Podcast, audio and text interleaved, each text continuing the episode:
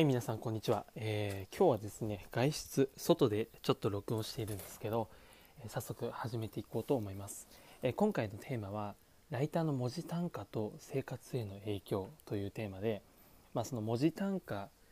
ですね、え1円2円3円4円とまあそれ以下の1円以下とかっていう文字単価もあると思うんですが、まあ、その文字単価をいろいろなその価格帯で、えー、受けてきてそれで記事を納品してきた私が、えー、実際にその単価で得た収入と、えー、それで生活した時に起きた、まあ、心理的な変化についてちょっと語っていこうと思います。えー、まずですね私は、えー、以前おっしゃったように0.7円から、まあ、釣り記事で、えー、ライター業を始めました、えまあ、インターン時代はインターン時代に記事を書いたこともあったんですがその時は、えー、文字単価ではなく時給いくらみたいな。当時確か時給900円とか1000円とかそんなもんだったんですけどまあそんな感じで記事を書いてましてでまあ0.7円。ここが一応節目として考えるとまあ当時はですねほんとお小遣い程度にしかならなくて普通に、えー、まあ、それ学生時代だったってこともあってそうなんですよね。ちょっと時系列がバラバラになっちゃうんですけどその0.7円っていうのはそもそもちょっと大学時代の話だったんですね。多分本格的に大学卒業後に受けたのが1円かな。ちょっとそこの時系列が以前のラジオでも少しバラバラになってるんですけど、まあ、0.7円で受けた時は本当にお小遣い程度で他のバイトと掛け持ちでなんか得てたって感じだったんですよね。だからせいぜい2万円とか3万円とかで、まあ、1週間に1本とかだったんで納品自体が。そこまでまあ本気でやれてなかったなかったっていうのもあって、まあ、23万円だともう全然なんか日々の生活で消えてしまう、まあ、ちょっとした釣りの買い物で終わってしまうとかそんな感じでした。で、まあ、その後1円時代になってからは、えー、少しだけね1文字1円になるんでまあ、3000字書くと大体3000円4000字だと4000円っていう感じでカウント自体もまあ少し楽しくなったというか1文字書けば1円としてカウントできるっていう、えー、嬉しさがありましたね。ただ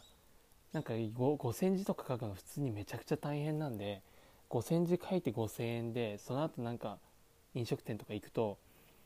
まあ、1000円とか1200円ぐらいの定食とか頼む。800円ぐらいのラーメンとプラスなんか餃子セットとかで1200円ぐらいになってしまうと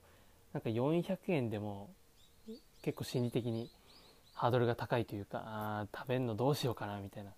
そういう悩みがあって割とケチってましたね。だからなんかラーメン1杯で麺無料みたいなランチで麺無料のお店に行ってなんかコスパよく食べちゃうみたいなそういうこともありました。はい。今だから言えるっていうね。はい。でまあその後まあ、1円時代から1.5円2円っていう感じで上がっていくんですけどこの1.5円の時はほんの少しねなんかやっぱり余裕が気持ちにできたというかただ、えー、まあその分こう少しねお金に余裕ができるというかその作業分に見合う報酬の割合が高くなるんで少し贅沢をしてみたりっていうことはあったんですけどただ1.5円になるとその分の記事の質っていうのもやや難しくなって、えー、まあ、その記事の質ですね。リサーチしただけのものを書くんではなくリサーチしたものにオリジナル性をつけたりあるいはリサーチするものその書く記事自体が難しくなるっていうね、えー、ことがありました。だから結果としてお金報酬受け取る受け取る報酬は高くなるもえー、記事の質が難しいのでなんかそこの総裁っていうか結果としてお金は得られるけどなんか大変みたいなそういう状態に陥りました。ただこの 1, 1円から2円に遷移する時代は非常にそのライターの素養を身につける期間としては良かったのかなと思います。あとまあクライアントさんの、えー、まあディレクターさんですね、えー、関わりのあるディレクターさんとの信頼関係とか、えー、勉強になること、えー、そういったものをねうんやっぱり吸収できたしそのコミュニケーションの面においても、え、こう学びがいろいろあったのでうん、その点ね1円から2円時代っていうのは、え、楽しかったです。楽しかった。きついけど楽しかったです。はい。で、まあ、3円時代あとセールスライティングここら辺の話になってきますとやはりもうクライアントさんの独自の,、えー、その売りたい商品とかサービスにサービスを完全に理解する極力理解した上で、えー、記事を書かないといけないっていうスキル対応力が求められます。これはねもうライターとしてのスキル云々の前にまずコミュニケーションを通じてクライアントさんとのコミュニケーションを通じて何を求めてるかどういう顧客に商品を売りたいのかっていう深いところの理解、えー、その上での、えー、文章の提案とかですねそういったものが、えー、求められます。ただ、えまあ、基本的に今までのクライアントさんの仕事全てクリアしたんですけど一度だけお断りさせていただいた案件がありまして、えそれは、えまあ、投資関係の、え動画のえー、文字書き起こしですね。あとシナリオの作成で、まあ、これに関してはですねどうしてもその投資とか金融まあいろんな業界あると思うんですけどすごく専門的な、えー、用語を用いて解説する際にその担当の方がその道のプロフェッショナルプロフェッショナルだったりするとどうしても要求水準が非常に高くなってしまってすいません、えー、続きです、えー、要求水準が高くなってしまってそれゆえにどうしてもねこちらの書きたい文章あるいは寄り添っているつもりである文章であってもうまく、えー、クライアントさんとの意思疎通が取れずに終わってしまったと、えー、ゆえにちょっと報酬3円いただいててもなんかなかなか仕事を継続するのが難しいなという判断のもとをお断りさせていただいたという経験があります。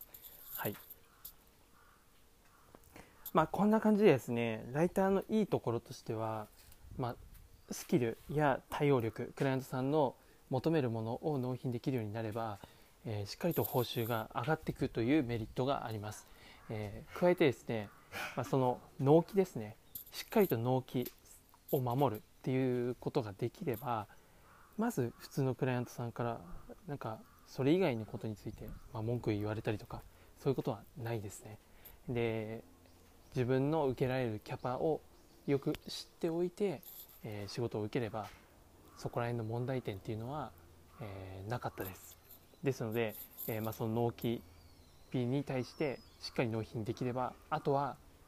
基本的に自由に、え自分の時間を使えるっていうのが大きかったです。まあ、それはね、後々おいおい話したいことなんですが、まあ、ディレクターとは全然違うライターの魅力だと私は思っています。はい、えー、こんな感じでちょっと途切れ途切れになってしまったんですが、今回はこんな感じで終わりにしたいと思います。ライターの文字単価と生活への影響をお送りしました。えー、ありがとうございました。